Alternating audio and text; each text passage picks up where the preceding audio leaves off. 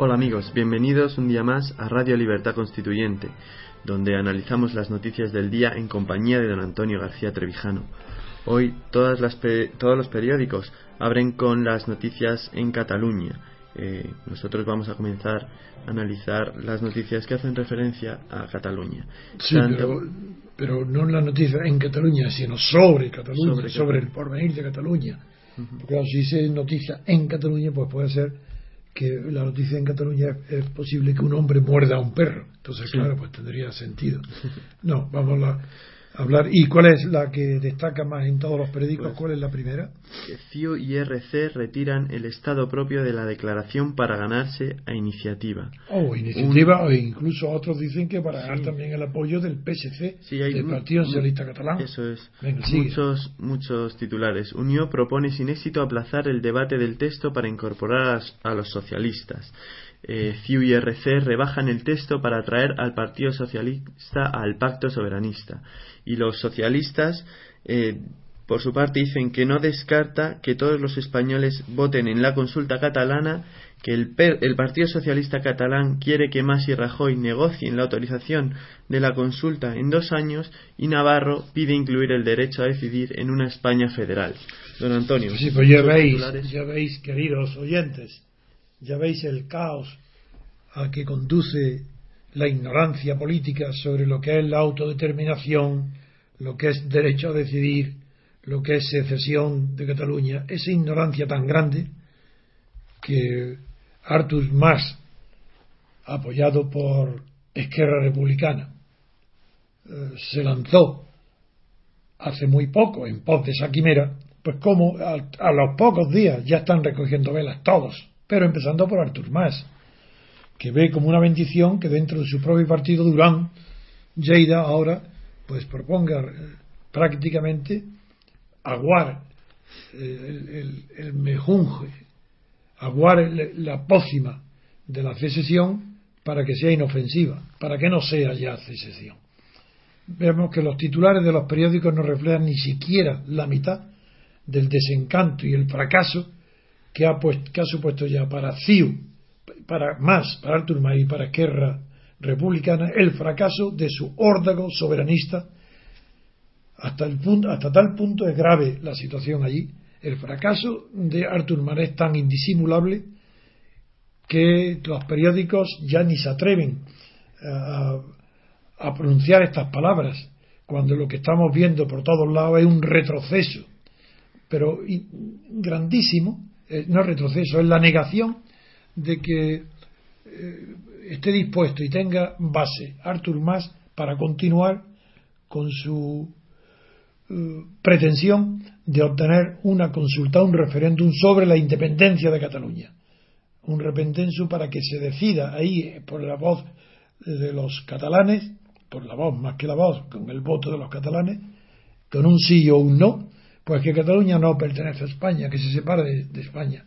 Esa absurda pretensión eh, está chocando con la realidad de su propio partido. Durán Lleida ha sido ahora que está castigado y disminuido por el caso de corrupción de su partido, de su financiación ilegal. Ahora resulta que es él el que está salvando a la coalición proponiendo fórmulas que sean aceptables por todos los demás partidos. No está negando el derecho a la independencia de Cataluña Durán Lleida, lo que está es posponiéndolo, ganando tiempo, ganando plazo, para eh, conseguir que lo apoye tanto el Partido Socialista Catalán como Iniciativa por Cataluña, con esos votos. El desconcierto es tan de tal naturaleza que, eh, en primer lugar, ya CIO y y Esquerra Republicana están de acuerdo en retirar la referencia que contenida en su declaración soberana sometida al Parlamento, retirar de esa declaración la expresión Estado propio. Que aquí sí está bien que lo pongan entre comillas los periódicos porque se refiere a una expresión literal eh, expresada en la declaración sometida al Parlamento por esos dos partidos. Por ellos declaran que es para que pueda así sumarse iniciativa. Pero no ven ustedes que es ridículo. ¿Cómo es posible que Iniciativa per Cataluña, si retiran la palabra Estado propio, ya sí se sumaría al referéndum soberano. Pero ¿acaso el Estado propio, si no hace falta decirlo, desde la primera a, letra a la última, eh, la declaración del Parlamento sometida al Parlamento catalán es una declaración de independencia de Cataluña, dentro de la cual hay un procedimiento legal sin importancia que da igual la redacción para que eh, el Parlamento apruebe esa, eh, esa consulta soberana. Es luego, no es verdad que iniciativa pueda sumarse simplemente porque quiten dos palabritas del texto. Eso no me lo creo, no es verdad. Pero es posible que esté siendo utilizado por iniciativa como una prueba de que esa declaración soberana lo que está pidiendo es la independencia, no el derecho a la independencia, sino la independencia directamente. Y ahí sí tiene razón iniciativa, porque con su formación, tradición comunista, conoce muy bien en la teoría marxista la y leninista la diferencia entre el derecho de autodeterminación, que incluye la permanencia en la situación actual, de lo que sería derecho a la independencia, que es tampoco lo que se consulta, sino directamente se vota la independencia. Eso lo conoce bien iniciativa, y, pero en lo que se equivoca es que creyendo que borrando la expresión Estado propio, con eso se ha devuelto a la declaración sometida al Parlamento catalán su una amplitud eh, a esa declaración que permita dentro de ella recoger tanto el derecho a permanecer dentro de España como a permanecer fuera, como a federarse, como eh, a, ser independiente. Pero eso es otro error de iniciativa, porque la declaración soberana, aun quitando el Estado propio, no tiene más que un solo sentido, que es proclamar la independencia de Cataluña a través de un referéndum. Eh, pero en, este sentido eh, se comprende que el Partido Socialista Catalán y el señor Navarro, que es el que está tomando la iniciativa, eh, cuando pide incluir el derecho a decidir en una España federal, está cometiendo dos absurdos y dos novedades. La primera es hablar de una España federal. La segunda, no descartar que todos los españoles voten la consulta catalana no repetiré mil veces, no lo volveré a repetir, pero diré simplemente que la España federal es una locura, porque España no está separada en 17 estados autónomos y que mediante un pacto de federación pueden unir a España. Eso es falso. Falso en la historia, falso en los textos legales, falso en la, en la pseudo constitución en vigor. Eso es falso. Y segundo, si el PSC no descarta que todos los españoles voten en la consulta catalana, quiere decir que el PS catalán cree que España es producto de la voluntad de los españoles.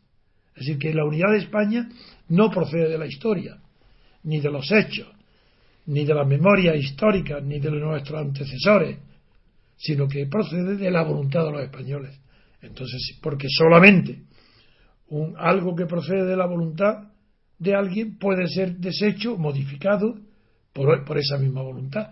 Cuando dice que todos los españoles voten en la consulta catalana, está diciendo otra vez que la unidad de España depende de la voluntad de los españoles, como si esto fuese un asunto más de los que puede resolver los parlamentos, no la democracia, porque ellos no saben ni siquiera lo que es la democracia, pero sí está diciendo que la unidad de España puede ser sometida a votación por todos los españoles. Otro error de una magnitud eh, solamente comparable a la estatura de enanos de toda la clase política española y sus dirigentes, que desconocen la historia, las grandes cuestiones políticas y, el tema de la autodeterminación que tan ampliamente fue estudiado por el marxismo, pues estos socialistas y izquierdas unidas lo desconocen por completo. Ni la voluntad de todos los españoles puede decidir que España deje de existir, convirtiéndose en otra cosa, en siete trozos. Ya dijo Renan, un nacionalista copiado por Ortega, cuando hablaba de, del concepto subjetivo de nación, diciendo que era un proyecto sugestivo o sin sugestivo de vida en común. Bueno, pues Renan llegó a decir, una nación puede decidir todo menos suicidarse, menos matarse, menos liquidarse, menos suprimirse. Ese es incluso el pensamiento del máximo nacionalismo subjetivo, que considera que la nación no es un dato objetivo, sino un producto de la voluntad de los sujetos que la habitan.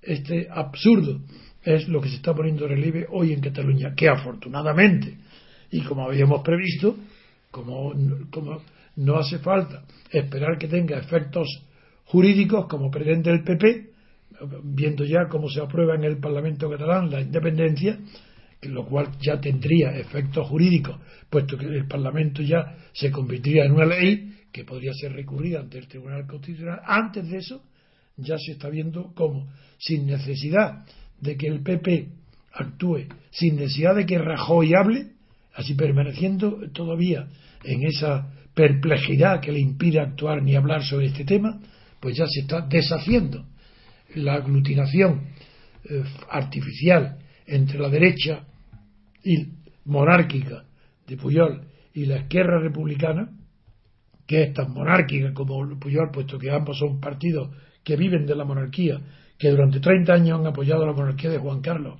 y que incluso no han rechazado expresamente una Cataluña independiente con un príncipe de Gerona al frente, pues ya se está desmoronando y deshaciendo como un castillo en el aire. Pues melodía y pasamos a la siguiente noticia. Old man river, that old man river, he must know something, but don't say nothing. He just keeps rolling, he keeps on rolling la UDEF, la Unidad de Delitos Económicos y Fiscales que Jordi Puyol decía que no conocía, implica a Oriol Puyol en el cobro de comisiones desde las Islas Vírgenes. Todos los días aparecen titulares y noticias sobre esta familia y sobre su corrupción. En este caso, El Mundo titula que el presidente de SARP ofreció al socio del hijo de Puyol pagarles en un paraíso fiscal por facilitarle el cierre de su planta en Cataluña. Según la policía, el líder de Convergencia Democrática de Cataluña coordinó actuaciones, resolvió los problemas y, y participó en la negociación y en los beneficios. Oriol Puyol y sus socios eligieron al menos a cuatro altos cargos de la Generalitat para puestos desde los que tenían que facilitarles sus negocios. Eso es el diario El Mundo. Una noticia también relacionada con la familia Puyol, pero que, mm, hace referencia al caso de las ITV, aparece en, la, en, la, primera página de La Razón. Hacienda desvela que Oriol Puyol iba a participar con un 30% en la trama de las ITV. Eh, hay un informe de la agencia tributaria que desvela el reparto definitivo de este negocio. Y por primera vez, don Antonio, aparece un titular que acusa bueno, no acusa directamente, pero habla sobre la corrupción de los Puyol en el diario El País. El titular dice lo siguiente: Torres Dulce sostiene, sin dudas, que la Audiencia Nacional debe investigar a los Puyol.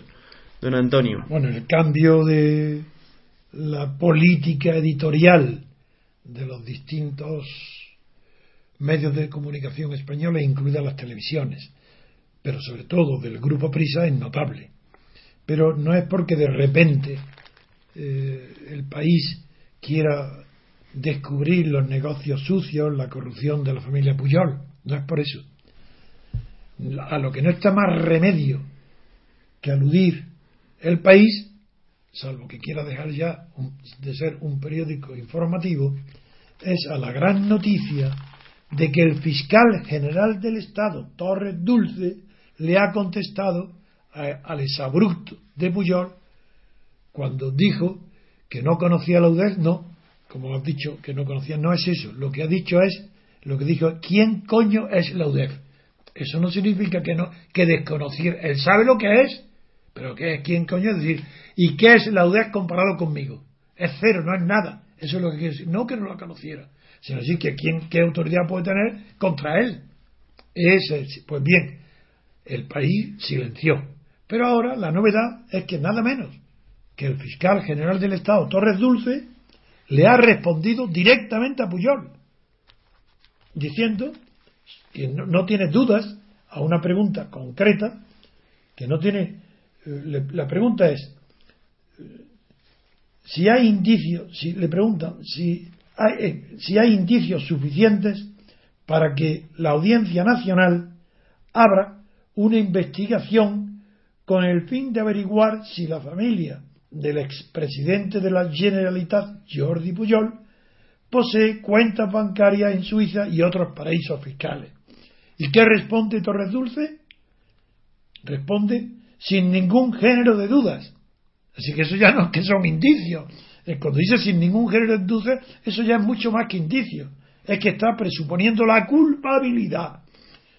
Claro que judicialmente son, presuntamente son inocentes, pero cuando hay esta respuesta de un fiscal general de Estado, para nosotros, para el lector, para el ciudadano corriente, sin ningún género de dudas, quiere decir que para el fiscal general del Estado no hay duda ninguna de que son culpables. Evidentemente se refiere a los indicios.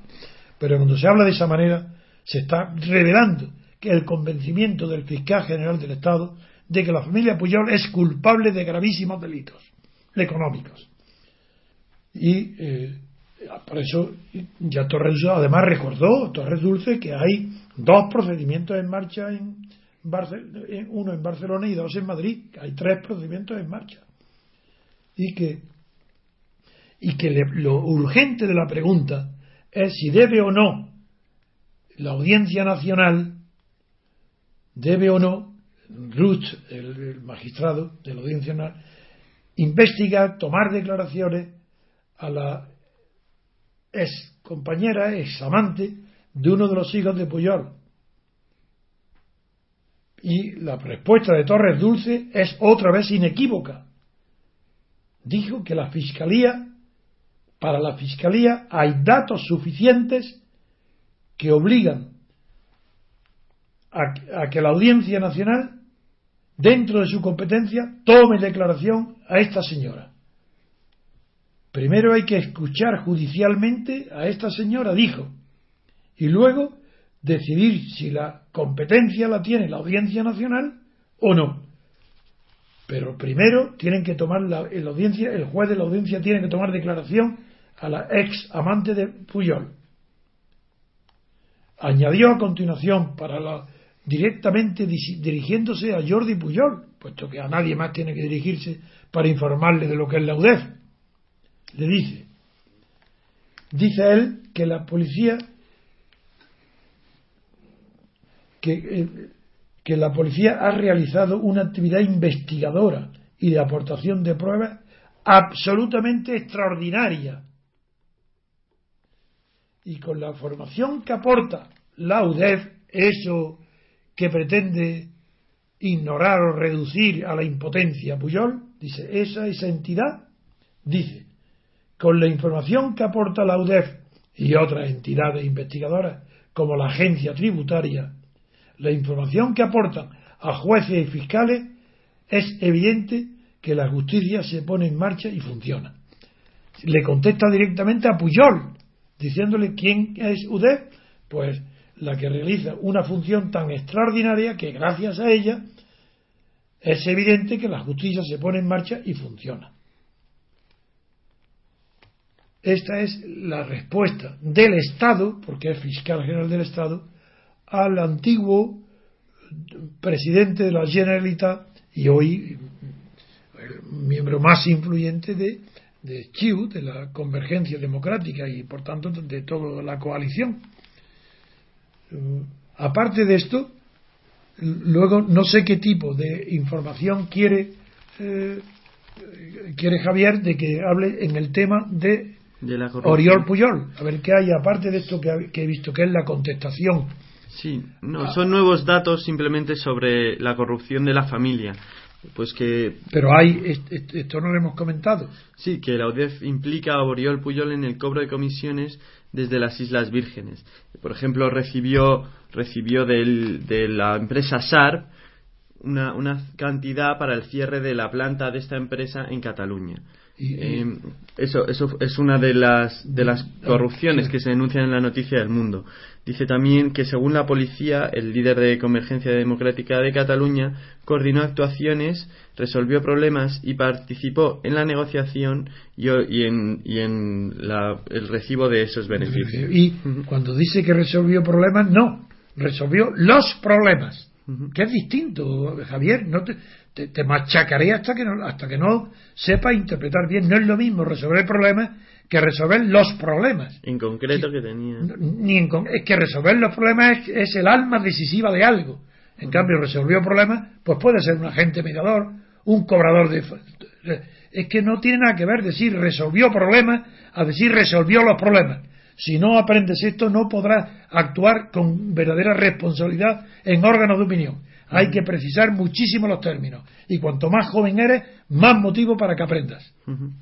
Y también Oriol Puyol y sus socios eligieron al menos a cuatro altos cargos de la Generalitat para puestos desde los que tenían que facilitarles sus negocios. Eso sí que es. Eso, es verdaderamente importante. Y eh, finalmente hay más noticias, ¿no? Sí, y, nuevos datos sobre el caso de la ITV. Ya se concreta, según la, agencia tributaria sobre Hacienda, ha dicho que Oriol Puyol iba a participar con un 30% en la trama de la ITV. Iba a recibir el 30% de los beneficios. Pero este informe ya no lo revela como pretendía Puyol, ese desconocido, ese pretencioso UDEF. No, no, este dato que acabas de leer lo ha dado un informe de la agencia tributaria, que ha desvelado cuál era el reparto definitivo del negocio de las ITV. Eso es. Muy bien. Pues, de pues acuerdo. Con, con estos datos pasamos a la siguiente noticia.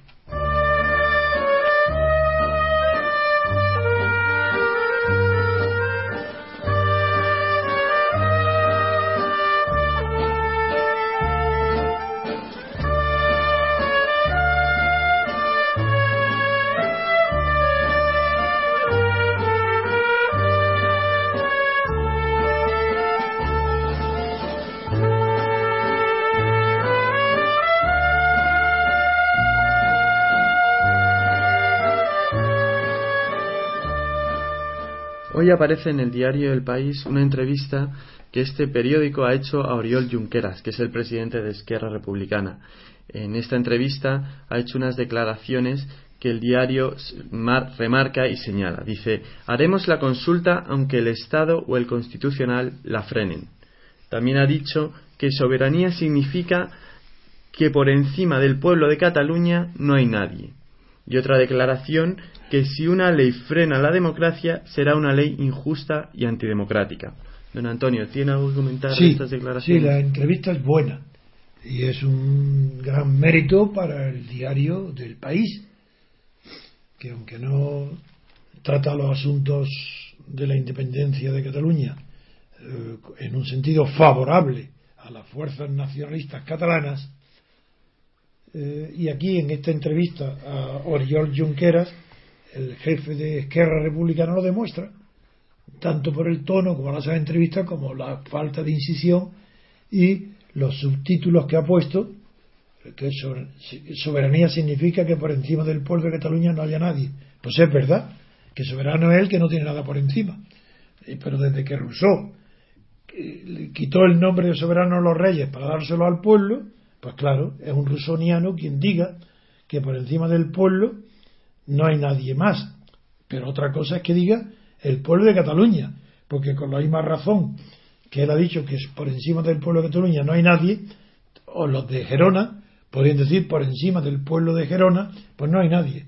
O por encima del pueblo de Igualada o, de Reus, da igual. Así, es la, esa es la locura soberanista de los nacionalismos. y además, si el propio Oriol dice que si una ley frena la democracia, será una ley injusta y antidemocrática. Pues vaya, vaya descubrimiento. Si una ley frena la democracia, será antidemocrática. Bueno, ¿y qué? Pues lo que sucede es que en España no hay democracia. Segundo, que la justicia no tiene nada que ver con la democracia. Y tercero, que lo que es antidemocrático no tiene por qué ser injusto. Son dos cuestiones diferentes. La democracia es una forma de gobierno y un ideal social de igualdad. El ideal no, no hay un. Si no cumple la, igualdad social y económica de los ciudadanos, una determinada legislación, un determinado gobierno, no por eso. Es injusto porque la injusticia no está definida.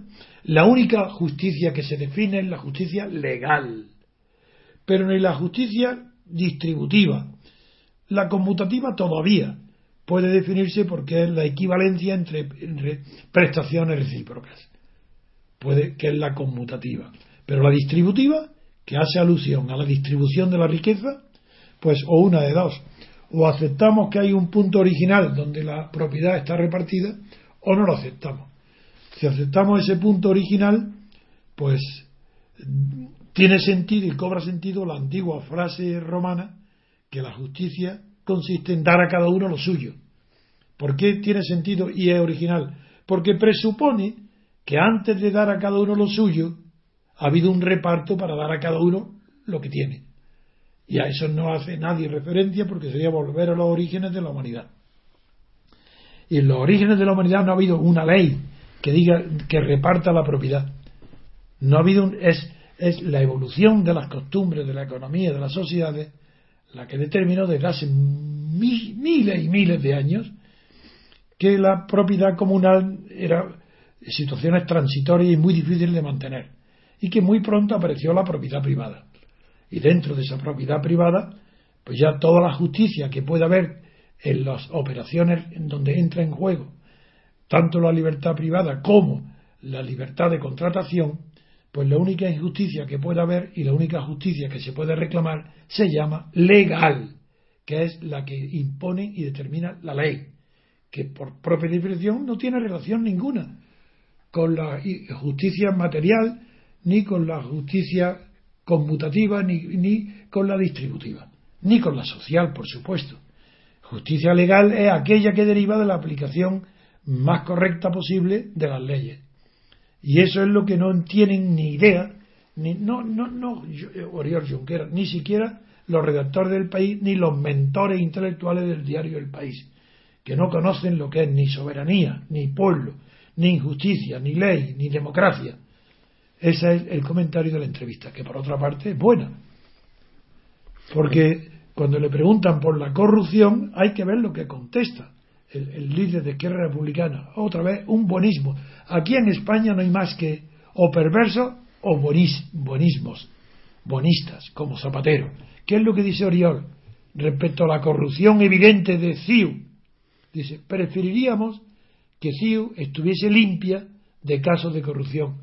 Pues vaya hombre de fiar, que prefiere pactar con CIU, preferiría, le gustaría que no estuviera corrompida. Pero como está corrompida, pues no tiene más remedio para estar con ella. Eso es lo que quiere decir, que le da igual la corrupción, era preferible que no estuviera.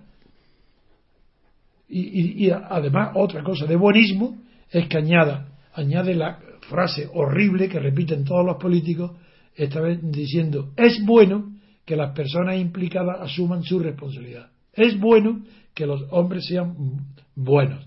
Es hombre, es, bueno que las sociedades no estén corrompidas. Es bueno que los gobiernos no mientan. Es bueno que los ciudadanos sean honestos. Es decir, es bueno que los españoles sean justos y benéficos, como proclamó la primera constitución del año 1812. También en referencia, en relación a esta entrevista, hay un titular del diario que dice: El jefe de la oposición catalana renuncia a los beneficios económicos del cargo.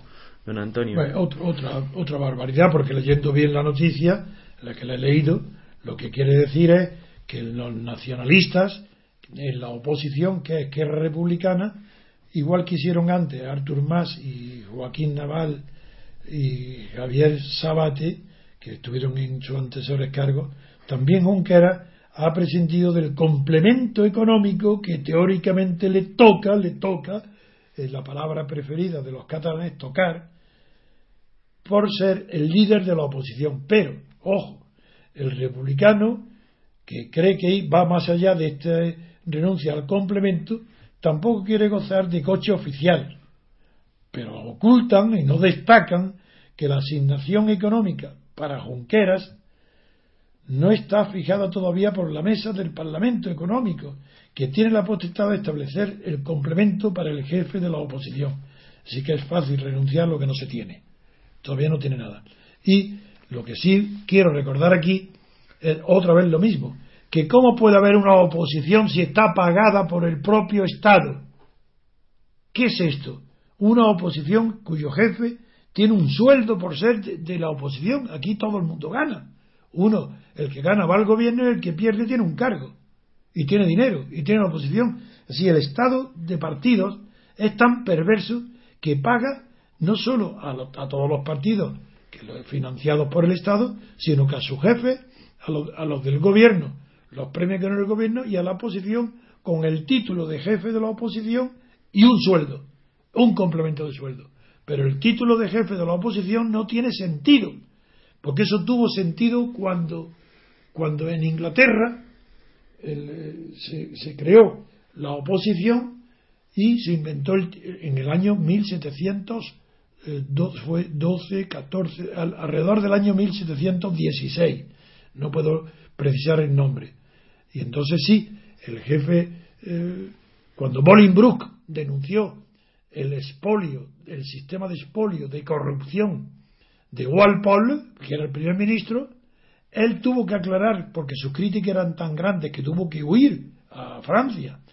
Eh, Bolingbroke, un hombre muy brillante y muy inteligente, pues tuvo que inventar el título de, oposición leal a su majestad. Y ahí tenía sentido que hubiera un jefe de oposición, porque tenía un gobierno en la sombra también él, para decir que su radicalismo en la crítica absoluta a la corrupción de Valpole no implicaba rechazo de la corona. Por eso tenía sentido decir oposición leal a su majestad. Pero aquí repiten cómo ya sabemos que Oriol es un republicano, pero como la oposición que definen los españoles es oposición leal a su majestad, este jefe de la república, pretendiendo separarse de España, resulta ser el jefe de una oposición leal a su majestad. Pues melodía y pasamos a la siguiente noticia.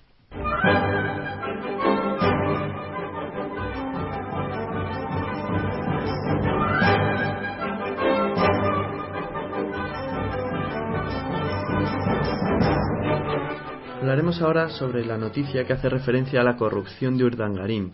Aparece un titular en el diario La Razón, en la página 16, también en portada. Urdangarín rechaza la fianza porque no cometió ningún delito. Dice la noticia que cumplió los convenios.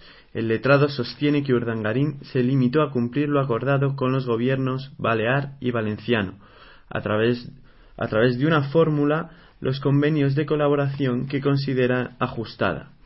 También, ajustada a derecho. A derecho. Eh, dice también la noticia que no firmó nada. Urdangarín defenderá que jamás firmó un documento alguno con la Administración y que NOS Consultoría ostentaba el 50% del capital social, pero el administrador único era Diego Torres. También la noticia dice en, en, sus titulares que el duque de Palma se opone a que se le imponga fianza alguna al no admitir ningún tipo de conducta delictiva también una de las tesis apunta que Urdangarín no causó perjuicio económico alguno a la administración y que y se está insistiendo en que se limitó a cumplir lo acordado, defendiendo la legalidad de los convenios. Don Antonio, no sé si tiene algo que comentar o de esta noticia, dice, dice también que los hechos investigados se reducen a lo sumo a meras irregularidades administrativas. Bueno, que es un cínico como, como pocos, tanto como Juan Carlos. Es de un cinismo atroz, como su suegro. Y lo mismo, pero ¿cómo? Dice que él. Pero bueno, es que acaso el que firma es el responsable. Si los beneficios lo, está probado que se los lleva él si el dinero lo coge él, si se lo lleva a paraísos fiscales, si lo esconde, si no lo declara Hacienda, si está cometiendo delitos por todos lados probados desde el punto de vista económico, ¿qué importancia tiene que él haya firmado o no, según el papel que tenga, en la, según la función que le corresponda en la institución NOS? Pues claro, uno firmará, firmará Torres, firmarán los contables, lo que quiera, pero ¿cómo puede tener el cinismo decir que él que no tiene que pagar ninguna fianza porque no ha cometido ningún delito. Es un cara dura, impresionante, claro, que tiene la impunidad de estar, ser el yerno del rey, que está casado con la princesa y habla con la chulería de que hablaría un príncipe real. ¿Cómo, ¿Cómo se meten con él? Si él está defendiendo, que él ha cumplido todo lo que ha prometido, que él ha realizado todos los trabajos, que todas esas falsedades probadas de que hacía, copiaba la lista de teléfonos, copiada para cobrar millones de euros, y todo eso, pues, como él no lo, como él no lo firmaba, como no hay ningún papel firmando, él no es responsable. Él no tiene que pagar ninguna fianza. Él no ha cometido ningún delito. Él es un modelo de hombre de, de negocios. Este es el colmo. Hasta dónde puede llegar el cinismo de la Casa Real. Cómo este hombre está sostenido por su mujer Cristina. ¿Cómo puede este hombre todavía no estar denunciado por el propio Juan Carlos, apartándolo? No, no, lo que ha hecho, claro que no es suficiente. No es suficiente. Pero ¿acaso se ha visto algún mafioso alguna vez que firme un papel? ¿Pero acaso no sabe este pobre idiota, pero corrupto y, lleno de lujo? Y ¿Acaso no sabe que la costumbre, desde la Edad Media, desde el Renacimiento de los Medici, desde el fundador de la gran dinastía de los Medici, desde Cosme de Medici, es poner al frente de sus negocios particulares a personas responsables, para que si algo va mal, cargarlo sobre las personas y él quedar libre. Pero este no sabe, este pobre idiota, corrupto, que está robando y quitando el dinero a los españoles, no sabe nada, absolutamente nada del mundo, ni siquiera del mundo social al que pertenece. Pero Al Capone acaso firmó alguna vez algún, alguno de los contratos por los que no paraba de cometer delitos, pero firmaba las muertes que él mismo ordenaba hacer. Pero esto es Al Capone, que fue cogido por qué? Por un delito fiscal. Pues aquí estás cogido también tú, por un delito fiscal, ¿cómo puedes tener el atrevimiento de negar a los españoles lo que todo el mundo sabe, que eres un corrupto por ser estar casado con la hija del rey? Y tienes, ¿qué impunidad tienes? ¿Qué es lo que te crees? Que tienes que estar en la cárcel. Es lo que tiene, mucho, muchísimo tiempo.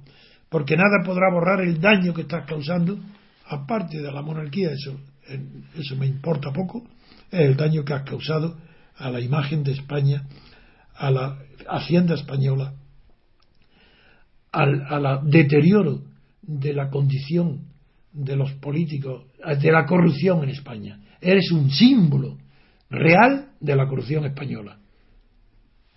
Pues melodía y pasamos a la siguiente noticia.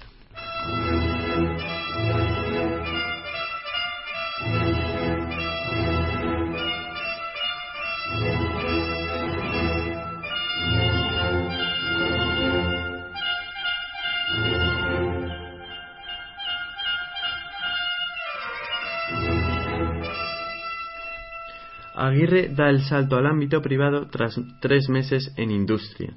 Compaginará su cargo en Sliger y Conde con la presidencia del PP de Madrid.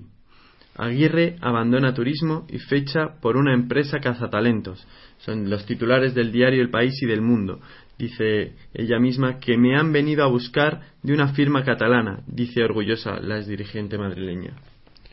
Don Antonio, comentarios sobre eh, esta. Esta dirigente esta dirigente madrileña Aguirre, que hace unos meses ni siquiera sabía lo que era el Selinger, y Conde, que no sabía ni lo que era, ahora la contrata, que la, que la conoce porque pidió su teléfono privado, su móvil, este empresario. La llamó por teléfono, le dijo que quería lo que era él y su empresa y que no la conocía, ahora dice que Selinger es un cañón y nos hará crecer. Nos, nos hará a ella, por supuesto. ¿Qué es lo que le va económicamente? No creo que sea, sea de estatura. Pero que eso de no, aunque claro, si es caza talento es lo que busca, pero a lo mejor también caza el talento para crecer de estatura a los pequeños. Bueno, esto es una barbaridad. Que, por, el lugar, el periódico, el país dice Aguirre da el salto al ámbito privado después de estar tres meses en dependiendo de, como funcionaria pública en el Ministerio de Industria. Y el mundo dice que Aguirre abandona el Ministerio de Turismo como funcionario en una industria de turismo. Yo no sé lo que es, es posible que haya estado tres meses en industria. Ministerio de Industria, Energía y Turismo.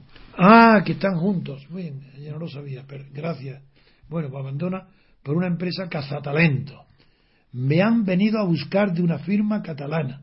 A buscar, me han venido a buscar desde una firma o de, bueno, bien, dice orgullosa la dirigente madrileña. Bien, es, es lícito que la presidenta de la comunidad y presidenta o director máximo de la, del Partido Popular en la Comunidad de Madrid pueda entrar de golpe, sin transcurso de tiempo, en un cargo bien retribuido o muy bien retribuido, no sabemos el sueldo, pero lo preguntaremos, lo preguntamos ya, en una empresa privada, del sector privado, ¿es lícito?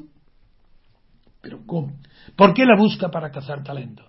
¿Pero es que acaso la señora Aguirre es una experta en psicología y sociología o en relaciones públicas, de tal manera que puede captar eh, a la simple entrevista quién tiene talento y quién no. ¿Para qué? Para jóvenes, para mayores, pero quién es la señora Aguirre para ser un especialista en cazatalentos? Ah, era un especialista en cazatalentos con Ignacio González y los espionajes. Es, es cazatalentos lo que, es, lo que ha demostrado. Ella ha demostrado que es una persona inteligente, de carácter, que sabe oponerse a Ruiz Gallardón, que sabe plantar firme ante las posibles velidades de los demás, de Rajoy o de otros dirigentes del partido, eso sí ha demostrado que tiene inteligencia y carácter para dedicarse a la política. Eso quiere decir que tenga talento para encontrar a los que tenga inteligencia para encontrar talento o gente extraordinaria cuando los demás no lo han visto y ella lo ve, para cazarlos, para descubrirlos dónde, al terminar las carreras en las universidades, poniendo anuncios para entrevistarlos y, ver, descubrir ella quiénes son esos fenómenos extraordinarios que van a destacar sobre los demás antes de que triunfen, pero que, que es especialista en esto. No. ¿Por qué buscan las empresas privadas a los altos cargos políticos cuando cesan en el cargo. ¿Para qué? Pues para aprovecharse de sus conocimientos personales, de sus agendas. Esos políticos, entre ellos Aguirre, tienen en su agenda centenares y miles de personas en puestos interesantísimos de la economía, de la política, de, la, de, de los funcionarios de la función del Estado, y esos conocimientos es lo que busca la empresa que los contrata. Es decir, lo busca para tráfico de influencias, amigos. No hay otra razón ninguna para que los cargos que ocupan de los, de los gobiernos pasan a la empresa privada sea para una función diferente de aquella para la cual se han especializado. El conocimiento personal de los cargos públicos que necesitan, que pueden ayudar a las empresas privadas. Y contratan a los amigos de esta clase política, a uno de los miembros de la clase política, para que sea más fácil la corrupción, el cohecho, la prevaricación. Para eso buscan y por eso están colocados todos los políticos. Por eso tienen esos cargos tan extraordinarios en banca, en empresas eléctricas, siderurgia, ferrocarriles, aves, si es que no hay un solo sector de la economía que no esté pringado por la presencia en las grandes empresas de altos cargos políticos cuando cesan en el cargo para tráfico de influencia, para cuestiones ilícitas. Pero claro, según la elegancia personal de cada uno, pues unos es más vasto, más grosero y se corrompe de una manera vulgar, y otros son más finos y en los grandes despachos preparan los contactos y se dan la mano personas que entre sí van a hacer negocios y ella recibe por eso un sueldo. Esa es la función de Aguirre, esa es la función de todos los políticos que se dedican a la empresa privada y la legislación es pobre de conocimiento, no sabe nada. La legislación que prohíbe o evita que haya corrupción en ese tráfico de los cargos eh, políticos a la vida privada, a la empresa privada.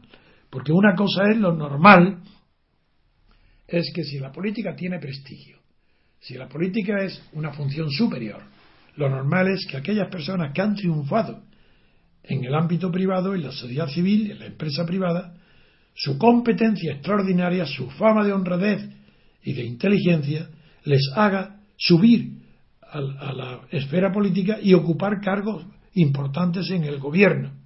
Eso es lo normal, pasar de la esfera civil al gobierno. Pero lo que hay anormal es que luego se pueda pasar del gobierno a la esfera civil sin un tránsito de tiempo y sobre todo prohibiendo que al pasar, al volver a la esfera privada o civil, el alto cargo político pueda, eh, ocuparse de asuntos referentes a lo que ha tramado en su ministerio, a lo que ha tratado en su ministerio, porque eso es fuente de corrupción. Y en general, ¿para qué se le, ¿por qué se le dan sueldo a los expresidentes? ¿Por qué se le da una renta vitalicia? Será para que no vuelvan jamás a trabajar en la empresa privada para evitar su corrupción. Ah, pero no, no, no. Aquí se le da a Suárez, a Calvo Sotelo, a Felipe, a Aznar, a Rajoy, a Zapatero, pensiones vitalicias y se les tolera que además, como Felipe González se convierte en asesor del hombre más rico del mundo. Pero esto es la inmoralidad. Pues, por lo pronto, retirar toda subvención a los políticos, ni ministros, ni nada, ni una peseta del Estado cuando termine su función. Segundo, prohibirles durante un tiempo prudencial que puedan volver al ejercicio de la función privada. ¿Para qué? ¿Por qué el transcurso del tiempo? Pues para que sus últimos contactos, en, los favores que hayan hecho, en la política, durante al cabo de tres, cuatro, cinco años, es más difícil que puedan ser cobrados mediante corrupción y devueltos los favores por la empresa privada. Por eso es necesario que haya un plazo de tiempo. Pero lo que es incompatible es que reciban dinero del Estado y además un cargo privado.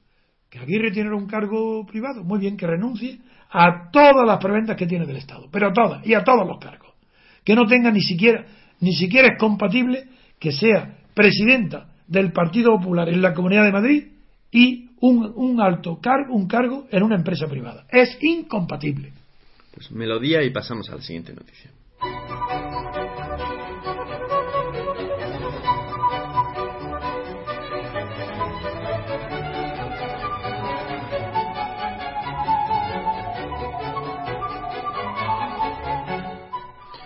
La última propuesta del PP aleja aún más el pacto local. El gobierno aprobará la reforma aunque no haya acuerdo. Este es el titular del diario El País en la página 17. Don Antonio, ¿conoce la... Sí, lo conozco. La... No, no, la noticia no la conocía, pero sí que una de las propuestas claves del programa de Rajoy, de reforma de Rajoy, fue la reducción del número de ayuntamientos y de, sobre todo de los presupuestos la reducción a menos de la, a la mitad del gasto municipal. Y, y, resulta ahora que ese pacto para reformar la administración local no solo avanza, sino que parece que está retrocediendo. Los contactos con el PSOE son inútiles. Están fracasando todos. Eso no importa. Tiene mayoría para hacerlo solo el gobierno. Muy bien. Pero las bases que están trascendiendo del posible plan del PP pues no tiene nada que ver con lo que prometió Rajoy.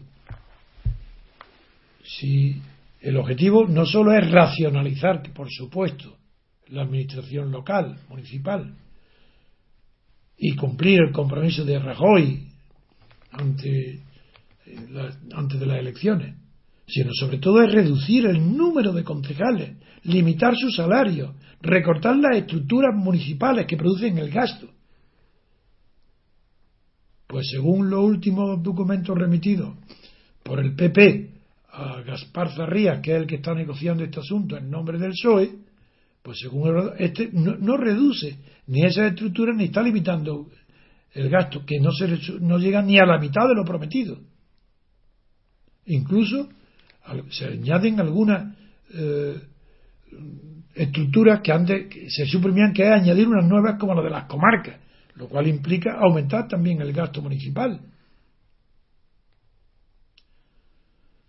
Eh, además de eso, también en la propuesta del PP se facilita que se puedan privatizar servicios básicos que prestan en este momento las diputaciones. Unas veces se exagera y se busca que se aumente el papel de las diputaciones para limitar de las comunidades y otras en cambio lo contrario. Ese desconcierto es lo que está desarticulando la estructura básica del plan de reforma municipal. Es el, el PSOE está estimando ahora que la reforma quedará muy lejos de los 3.500 millones de euros que el gobierno, no, que el gobierno pretendió, que, que pretendió ahorrar. Es decir, Claro que a esto responde el gobierno que si no llega a un acuerdo con el PSOE no le importa porque está dispuesto a sacar adelante este proyecto de reforma municipal en solitario y modificar él solo la ley de bases de régimen local. Claro que yo no sé ahora mismo si se puede, esta ley de bases de, régimen local es una ley orgánica que requerirá una, eh, una votación cualificada de un porcentaje mayor de, la simple mayoría absoluta. No, no, no lo recuerdo. Pero en ese caso supongo que no, que no haría falta, si no, no diría el PP que está dispuesto a hacerlo en solitario. Mm, lo que el PSOE ya da por terminado es la posibilidad de que la negociación conduzca a ningún éxito y da por, por, hecho que la aprobación del, del, proyecto de reforma será exclusivamente del PP y del gobierno, sin contar con el, el Partido Socialista. Una opinión que también la comparte el propio PP, que considera que es imposible llegar a un acuerdo con el Partido Socialista. Dice que va a intentarlo, pero el acuerdo no es condición sine qua non para llevar a cabo esta reforma. Eso dijo Floriano, que es el negociador con el PSOE de parte del PP. Además, este fin de semana el PP hará en Almería un congreso intermunicipal con cargos locales del partido, solamente del partido, claro, para intentar llegar a una versión definitiva de la propuesta de reforma de la administración local. Uno de los ejes de la reforma, como ya recordarán, era la reducción de los cerca de 70.000 concejales de la administración local. Y es uno de los motivos de resistencia de tanto del PSOE como de los propios ediles y de los alcaldes. Esta, por tanto, no parece que sea una buena solución y, sin embargo, el PP va a aprobar él solo y dictar la ley para la reforma de la administración local. Pues melodía y pasamos a la siguiente noticia.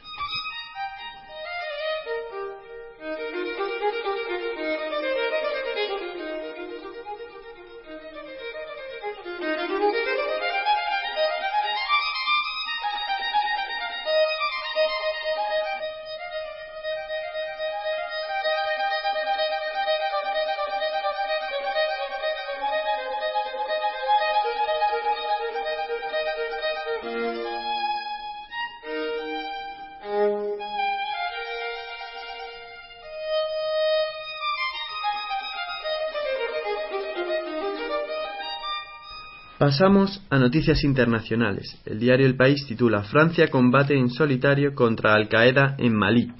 Pero hoy queremos darle más importancia a la noticia que aparece en el diario La Razón. Dice Atacaremos el corazón de Francia. Los islamistas de Malí amenazan a los franceses en África y en Europa por la incursión militar. También dice la noticia contraofensiva de los integristas por el oeste, que toman la ciudad de Diabalí en el centro. Dentro de esta noticia también aparece un subtítulo que dice el avance terrorista se produce después de que París diera por controlado el noroeste. El gobierno admite que los extremistas están fuertemente armados y bien organizados. Don Antonio, análisis y comentario de la situación en Francia. Conozco muy bien los asuntos franceses.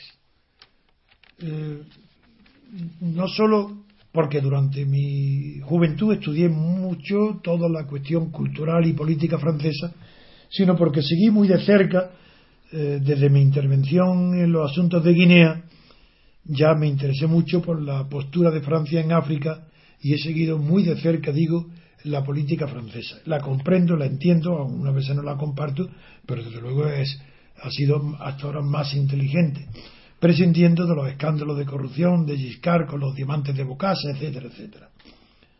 Ahora, los franceses aprueban, dos de, dos de, cada tres aprueban la intervención militar de Francia en la República de Malí.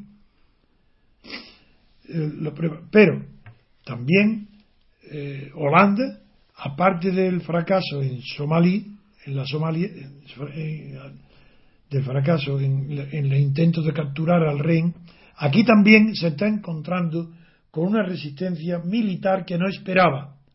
La aviación eh, francesa ha logrado frenar el avance desde el norte, pero en cambio no ha podido evitar que desde el este se traslade e invadan nuevas zonas en el oeste.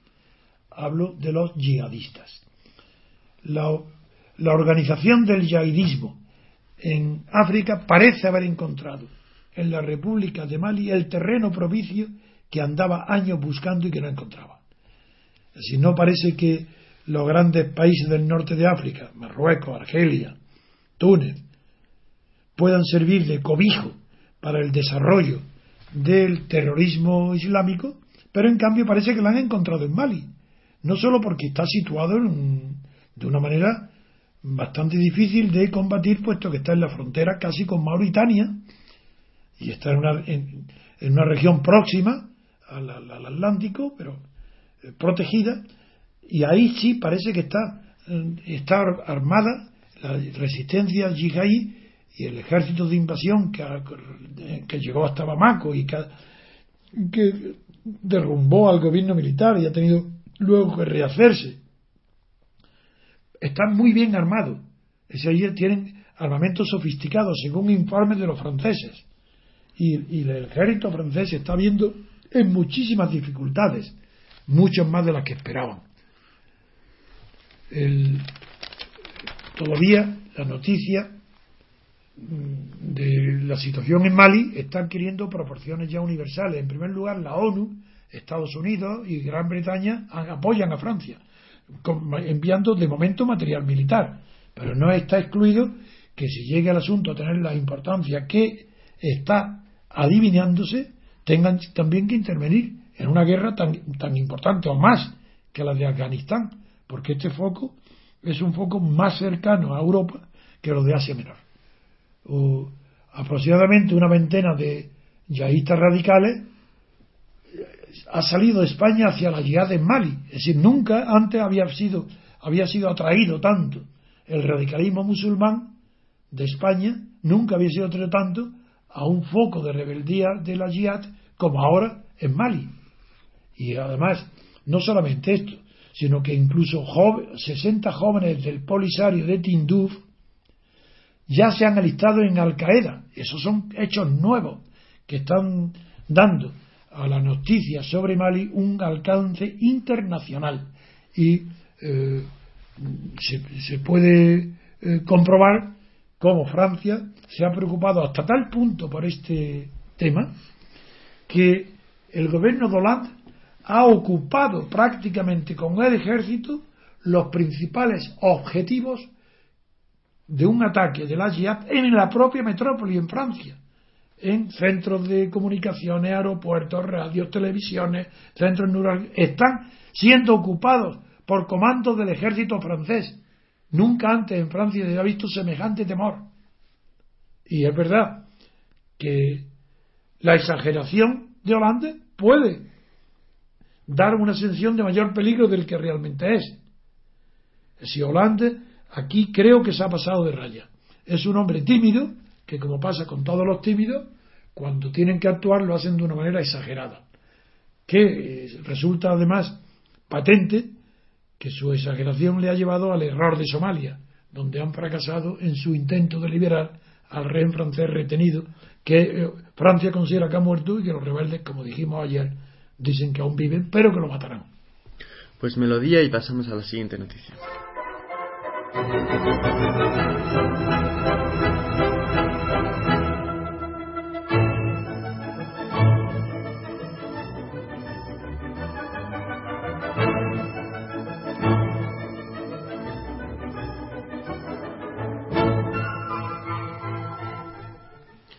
Una oleada de atentados contra políticos y periodistas conmociona Grecia. Atacada con Kalashnikov la sede de, eh, la gubernamental Nueva Democracia. Este es el titular del diario El País, en la página 4. La razón titula Samaras en la Diana. Atacan con Kalashnikov el despacho del primer ministro griego. El portavoz de la izquierdista Siriza justifica el atentado por los duros ajustes. Don Antonio. Esta nueva violencia, ya terrorista, verdaderamente criminal, porque busca crímenes, busca la venganza por medio de las armas. Bueno, yo, esto me recuerda que hubo un grupo que se llamó 17 de noviembre, que durante los años 80 eh, trató de implantar el terrorismo en Grecia como medio de vencer a las eh, resistencias de las derechas y de los gobiernos corruptos de Grecia. Y desde entonces hasta ahora no ha aparecido la violencia en la calle. Y que tiene parece que es una violencia antisistema política porque fue ya tuvo precedida por un asesinato de un joven por la policía en el año 2008 por lo tanto por ambas partes. Y sobre todo los efectos de la crisis han llevado a la ebullición de un caldo de cultivo muy favorable para las acciones violentas. Una de ellas parece que haberse cometido ahora, pero en la realidad, aunque los periódicos europeos están llamando la atención sobre que el primer ministro Samaras ha sido atacado con Kalashnikov en, el propio, en su propio despacho en Grecia, el portavoz de la izquierda, Siriza, justifica el atentado por los duros ajustes y recortes económicos. Esto ya es lo grave. Es decir, que cuando el terror, el terrorismo, la violencia, el delito, el crimen, está justificado, está justificado por alguna organización política presente en el Parlamento, eso ya se parece mucho a lo que ha sucedido en otros países con los nacionalismos terroristas. Por ejemplo, está en España, que no estaba condenada por eh, organizaciones parlamentarias, incluso eh, durante años con una política ambigua por parte del PNV. Eso sí, eso es un peligro muy grave. Y ahora, ahora este atentado parece ser que no es un hecho aislado, sino que va acompañado de otros síntomas de violencia que se están sucediendo como al calor del clima de, de exasperación y de rabia de la población griega que está viendo disminuir su salario, su modo vivendi, que no pueden vivir, y que en cambio, pues los políticos siguen como siempre, y que hay listas de millonarios en, cuenta en Suiza y que los gobiernos no toman medidas adecuadas, incluso se persigue y se detiene al que denuncia estas listas. El clima es muy preocupante, con lo cual creo que podemos ya comentar la última noticia del día que es la referente a Berlusconi en Italia, porque aunque tiene más importancia para nosotros que lo que suceda en, Grecia, hemos preferido comentar antes lo griego por su carácter terrorista. No menos terrorismo moral es el de Berlusconi, porque está en campaña electoral él y ya la judicatura le ha puesto en aviso de que antes de las elecciones va a ser posiblemente sentenciado por el caso Ruby. El caso Ruby eran las, lo que llamaban bunga bunga en italiano.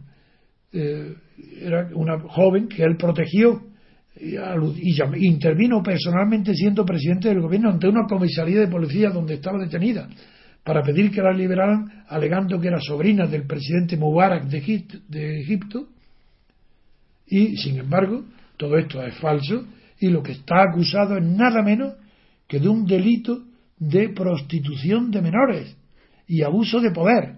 Y eso se va a, ventilar en los tribunales antes de las elecciones. Durante la campaña va a ser, a partir de hoy, el objetivo del, del, tiro a la diana. Ha sido rechazada la petición de su abogado para que se suspenda el proceso hasta después de las elecciones con la justificación de que el imputado está muy ocupado con la campaña y que el resultado de los comicios puede verse alterado por la sentencia. Pues después de esta noticia acabamos el programa de hoy, no sin antes dar las gracias a los oyentes que nos siguen diariamente. Y una noticia extraordinaria, simpática, que es... Bueno, sí, la, damos definitivamente, sí, aunque claro que sí, nos quedamos sin tiempo. Ah, muy rápidamente. No, claro que es importantísimo, y es que la cola de los renacuajos contiene una cédula oxidante que en principio sería mala para la vejez en tanto que es oxidante pero que en unas dosis adecuadas eh, es idónea para abre la puerta a la regeneración de tejidos con perspectivas de ser utilizada también para la regeneración de tejidos humanos. Pues ahora sí, con, después de esta noticia agradable, acabamos el programa de hoy. Muchas gracias a todos los oyentes y les esperamos el próximo día. Hasta mañana, don Antonio.